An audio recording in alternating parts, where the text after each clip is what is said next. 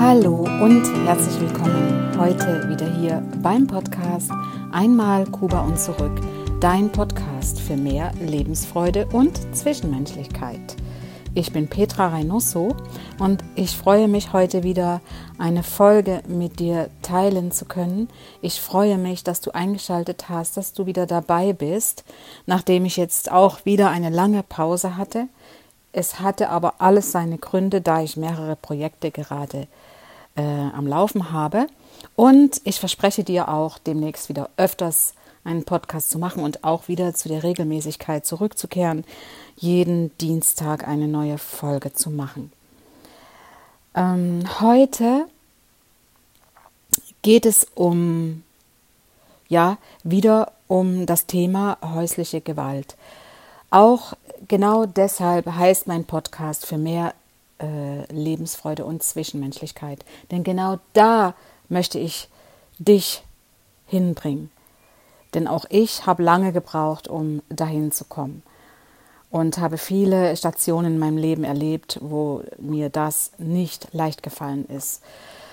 Genau. Und heute geht es um das Thema, um dein Motiv, um wieder ein lebenswertes Leben zu leben. Und ich möchte dir jetzt äh, ganz viel ähm, ja, Entspannung wünschen beim Zuhören. Ich möchte dir ja, äh, gute Inputs äh, wünschen, die du jetzt für dich mitnehmen kannst oder für deine Familie oder jemand, den du kennst, der betroffen ist. Entschuldige. Zunächst mal möchte ich als erstes über eine Episode aus dem Leben einer Frau erzählen, die jahrelang häusliche Gewalt erlebt hat.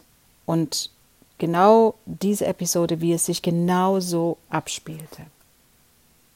Diese Frau bin ich selbst. Gut, ich fange jetzt an, das zu erzählen so wie ich es damals empfunden habe. Es ist drei Uhr morgens. Ich liege im Bett. Mein Rücken schmerzt. Noch immer spüre ich den Schnitt in meinem Rücken. Die Glasscherbe steckte tief und ich habe viel Blut verloren. Neben mir liegt mein Peiniger. Er schläft. Ich höre seinen Atem in leisen Tönen. Sein Schlaf scheint, als würde er nie jemanden verletzen können, als wäre er der friedlichste und liebevollste Mensch. Ich frage mich, wie es ist, als ein Mensch seiner Art diesen ruhigen Schlaf zu finden. Der Mensch, der noch vor wenigen Stunden in einem jähzornigen, bösartigen Akt seiner Gewalt freien Lauf ließ. Ansonsten ist es still und dunkel um mich herum. Ich atme nur flach, um ihn keinesfalls aufzuwecken. Fast scheint es friedlich, aber das ist es nicht. Jedenfalls nicht für mich. Ein unbeschreibliches, erdrückendes Gefühl, neben ihm zu liegen. So gerne möchte ich schlafen, doch seine Nähe, sein Geruch, seine Energie erzeugt in mir eine so große Ablehnung, die es mir nicht möglich macht zu schlafen. Und dennoch weiß ich, dass der Schlaf mir nicht die gewünschte Erholung bringen würde. Die wenigen Stunden reichen nicht aus, um meinen Geist und meinen Körper zu beruhigen. Mein Körper ist regungslos und vielleicht findet er dadurch etwas Ruhe. Und doch genügt das nicht. Mein gequälter Geist ist viel stärker. Die Dämonen in meinem Kopf, die meinem Körper die falschen Informationen liefern, attackieren mich. Ich möchte fliehen, nur wohin? Fürs Erste würde es vielleicht auch genügen, einfach nur aufzustehen und rauszugehen. Doch ich liege regungslos im Bett. Ich vermeide jede Bewegung, verharrt in Körperstarre. So gerne würde ich mich drehen, denn ich liege auf meinem Rücken und spüre, wie sich dabei die Wunde zusammendrückt. Meine Drehung könnte dazu führen, dass sich auch die Matratze meines Peinigers bewegt. Auf gar keinen Fall soll das passieren. Ich bleibe also liegen. Durch die Angst und die Panik bin ich auf einem der niedrigsten Energielevel, getrennt von mir selbst und nur im Überlebensmodus. Der Weg nach draußen scheint mir versperrt. Der Peiniger neben mir ist mein Ehemann. Seit Jahren liege ich jede Nacht neben meinem Peiniger. Ich fange an zu rechnen, wie viele Jahre es noch sein werden. Jahre, die ich meine Nächte neben ihm verbringen muss. Es sind viele Jahre. Die Zahl erscheint sehr hoch, denn ich bin jetzt 27 Jahre alt. Mit meinem Wunsch nach dem Tod und damit dem zu entkommen, ließe sich die Zahl tatsächlich verringern. Doch ich kann und werde meinen Sohn, mein Kind nicht alleine zurücklassen. Nun, es bleibt mir keine andere Wahl, meine Nächte neben meinem Peiniger zu verbringen. So jedenfalls erzählt es mir die Software, die mir in meinem Kopf programmiert wurde. Ich erkenne nicht einmal, dass es nicht meine eigene Software ist. Im Gegenteil, mein Peiniger hat es geschafft, dass ich denke, es sei meine Software. Ich erfülle alle seine Befehle und noch mehr, weit über dies hinaus. Meine eigenen Bedürfnisse kenne ich nicht mehr. Das Rad der Dämonen dreht sich weiter. Ich will nicht mehr neben meinem Peiniger liegen, auch nicht im geringsten in seiner Nähe sein. Ich möchte Lichtjahre von ihm entfernt sein und zu meiner Identität zurückfinden. Doch seine Gewalt hat die Kontrolle über mich übernommen. Punkt. Kommt dir diese Geschichte bekannt vor? Bist du in einer gleichen oder ähnlichen Situation? Und wie lange liegst du schon neben deinem Peiniger und wie lange willst du das noch aushalten? Du kämpfst nicht gegen ihn, du kämpfst gegen dich anstatt für dich. Und jeder Tag mehr ist deine verlorene Lebenszeit. Es ist deine Zeit der Liebe, der Freude, deine Zeit der Glückseligkeit und deiner eigenen Selbstverwirklichung, die du wegwirfst. Aber glaub mir, du bist nicht allein. Und das Großartige daran ist, das Allerbeste daran ist, ein wahrhaftiges, schönes Leben danach in Frieden und Freiheit und wenn dir persönlich selbst diese Geschichte nicht bekannt vorkommt, vielleicht kennst du jemanden, dem es so geht. Und genau deswegen mache ich diesen Podcast und rede darüber. Diese Geschichte, diese eine Episode ist über 30 Jahre her aus meinem Leben. Und ich habe überlebt. Und ich bin so froh, dass ich es geschafft habe. Und ich möchte genauso auch dir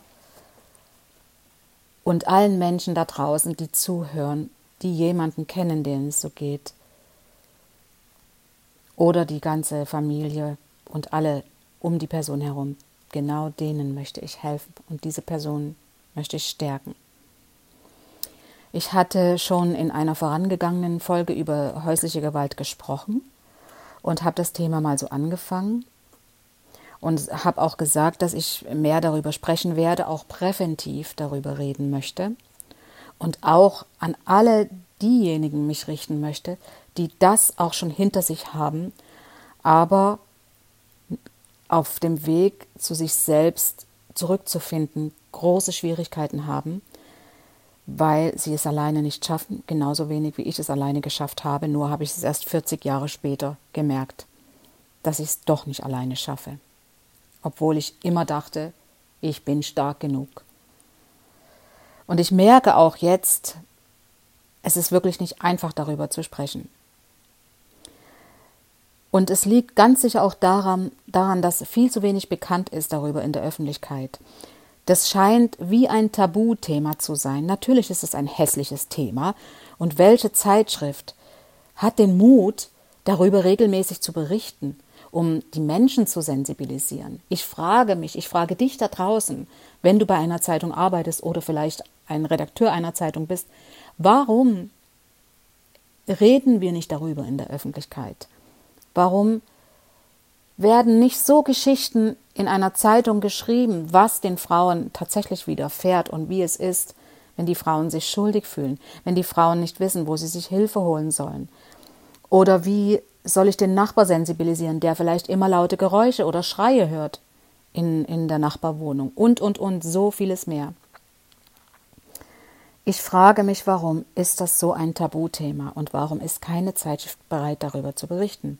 denn ich habe schon einige Zeitschriften angeschrieben, um das Thema äh, nach draußen zu bringen. Und es ist wirklich wichtig, gerade bei der jetzigen Statistik, dass jede dritte Frau häusliche Gewalt erlebt. Warum müssen wir immer erst darüber sprechen, wenn es zu spät ist?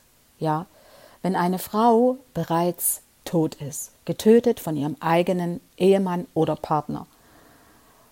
Und das Schlimme daran ist, dass man dabei immer nur über Beziehungsdrama redet oder Eifersuchtsdrama, Ehedrama und im Affekt gehandelt.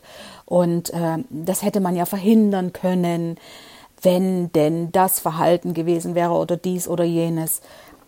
Und dadurch ist es so, dass die Täter oftmals auf Strafmilderung äh, mit Strafmilderung rechnen können. Dadurch, dass es einfach als Ehedrama und so weiter dargestellt wird. Doch es ist Mord. Ein Mensch zu töten ist Mord. Genau, und deswegen, ich möchte das immer weiter nach draußen bringen. Es ist wichtig, darüber zu sprechen. Wir müssen darüber sprechen. Das kann nicht alles immer nur heimlich stattfinden. Und darüber zu schweigen, das wäre für mich unterlassene Hilfeleistung. Und außerdem macht das die Opfer absolut schutzlos weil sie immer mehr sich in ihr Kämmerlein zurückziehen. Und wenn wir nicht darüber sprechen, dann schützen wir die Täter. Und diese bleiben dann weiterhin unbeobachtet. Es wird ja nicht darüber gesprochen. Und erst recht nicht, wenn die betroffenen Frauen sich nicht trauen, darüber zu reden, weil sie sich immer schuldig fühlen.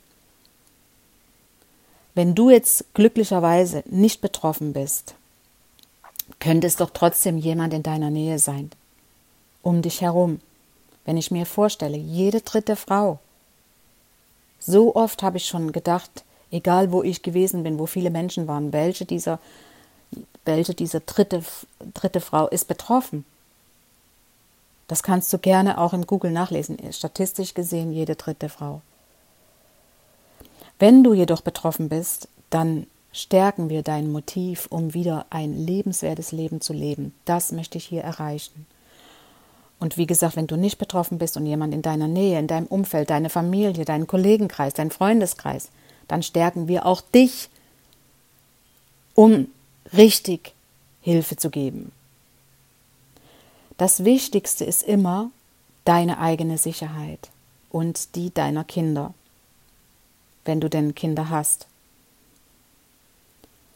Und das Zweite ist, was auch das zweitwichtigste oder mit das Wichtigste ist, ist es sich Hilfe holen. Hilfe holen und nochmals Hilfe holen. Auch wenn es dich sehr viel Überwindung kostet. Weil ohne Hilfe bist du absolut isoliert. Du bist total isoliert und es wird viel, viel schwieriger. Ich weiß selber, wie schwer das ist vor allem wenn du die Erwartungen der Helfenden nicht erfüllen kannst. Doch du kannst dem ja auch entgegenwirken, indem du das denjenigen, den du um Hilfe bittest, auch sagst, dass du äh, keine Erwartungen erfüllen kannst, dass du einfach nur Hilfe brauchst, weil du selbst, wenn du selbst in dieser Misere drin steckst, du steckst ja deshalb da drin, weil du, weil du, äh, weil dir keine Lösung einfällt. Du brauchst eine Lösung durch einen Helfenden, oder helfender Person.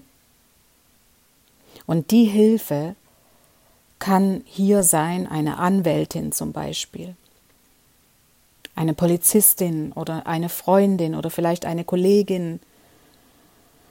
Und es sind auch sicher durchaus Menschen dabei, die wiederum Hilfe mobilisieren können für dich, um dich aus dieser Situation zu befreien, um dich aus diesem Leben zu befreien. Und äh, es ist auch, du darfst dir auch da keine Sorgen um das Finanzielle machen. Es gibt Hilfe.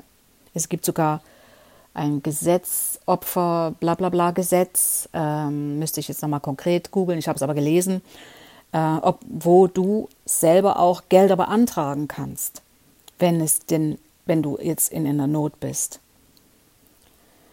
Und die Menschen, die dir helfen, sollten auch wirklich, wie in dem Fall eine Anwältin oder Polizistin, absolut vertrauenswürdig sein,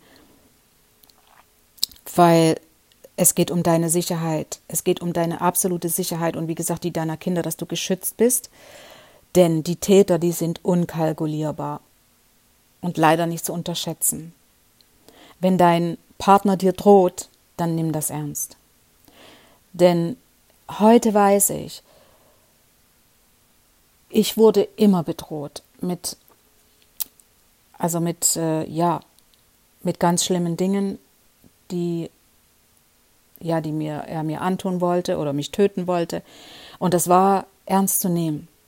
Natürlich, wenn du später dann, dann mit Abstand da stehst und denkst, ach, der hätte das nie gemacht, hätte, hätte, hätte. Wie gesagt, es passiert so viel, dass Frauen getötet werden. Und deswegen wenn er dir droht, empfehle ich dir, es trotzdem ernst zu nehmen und ja, da absolut vorsichtig zu sein, da weil es geht, wie gesagt, um deine Sicherheit. Und auch die Helfenden sollten das wissen. Deswegen ist es ja auch so, dass du aus diesem Grund, ähm, so wie es mir gegangen ist, dass du vielleicht einen, einen Moment, eine äh, so in einem Moment der Mut, des Mutes so mutig warst und absoluter Entschluss gefasst hast, es jetzt zu schaffen. Und dann stehst du ihm gegenüber und dein alles fällt in den Keller, dein ganzer Mut, dein Elan, es ist alles, du, du resignierst, kapitulierst und, und schaffst es einfach nicht. Und deswegen sind die Erwartungen von den Helfenden nicht sofort zu erfüllen. Es bedarf einer äh, äh, längeren Zeit, um das zu erkennen, auch eben für die Menschen, die nicht betroffen sind da draußen, wenn sie helfen oder Helfer sind, Helferin sind, äh, das zu wissen. Denn du bist die Person, die am Abend dann wieder nach Hause gehen muss. Und ja, deine Psyche ist das, die du, ähm, ja, die, die dir den Strich durch die Rechnung oft macht, so wie es mir passiert ist. Ich habe selbst jahrelang so getan, als sei alles in Ordnung. Doch das hat meine Psyche wirklich sehr schwer belastet. Aber ich wusste es nicht besser. Und wahrscheinlich genauso wenig wie du. Nur eins ist klar, Geld ist kein Motiv, um bei ihm zu bleiben. Es ist dein Leben, es geht um dich. Es geht um dich und deine Kinder und um das Wohlbefinden von dir und deinen Kindern oder Kind, je nachdem. Oder wenn du keine hast, wie gesagt, um dich. Es geht um deine Bedürfnisse. Du bist in dieser Situation, in so einer festgefahrenen, nach unten äh, sich drehenden Spirale und der Weg geht immer weiter nach unten. Deswegen fällt es dir ganz sicher schwer, so wie es mir nicht nur schwer gefallen ist, sondern auch gar nicht möglich war, vorausschauend zu denken oder Entscheidungen zu treffen. Also auf Deutsch gesagt, konnte ich wahrscheinlich, oder will ich es mal so nennen, ich konnte nur denken von der Tapete bis zur Wand. Weil äh, an, an, an, an Dinge zu denken, die im späteren äh, passieren könnten, war mir fast nicht möglich. Ich konnte nicht vorausschauend denken. Und das leider, dadurch, dass meine Psyche, Psyche so schwer belastet war, hat das ganz viele Jahre angedauert, bis ich das erkannt habe. Und das Ziel hier ist wirklich Erfüllung für dich zu finden, ein, ein erfülltes Leben ohne Gewalt in Freiheit. Und der erste Schritt, die ersten Schritte sind wirklich die wichtigsten Schritte und das ist hier, dir Hilfe zu holen. Egal, es wird nicht, äh, es wird, es wird irgendwo stattfinden, dass du dir Hilfe holst. Vielleicht irgendwo im Stillen, im Kämmerlein, irgendwo in deinem, an deinem Arbeitsplatz oder wenn du heimlich zu einer Anwältin gehst oder eine Anwältin anrufst. Es, es ist einfach der Moment, in dem du dir Hilfe holst. Du brauchst richtige Hilfe. In dieser Situation brauchst du diese Hilfe von außen. Ich kenne eine Frau, die es nicht geschafft hat. Sie hatte nie Hilfe.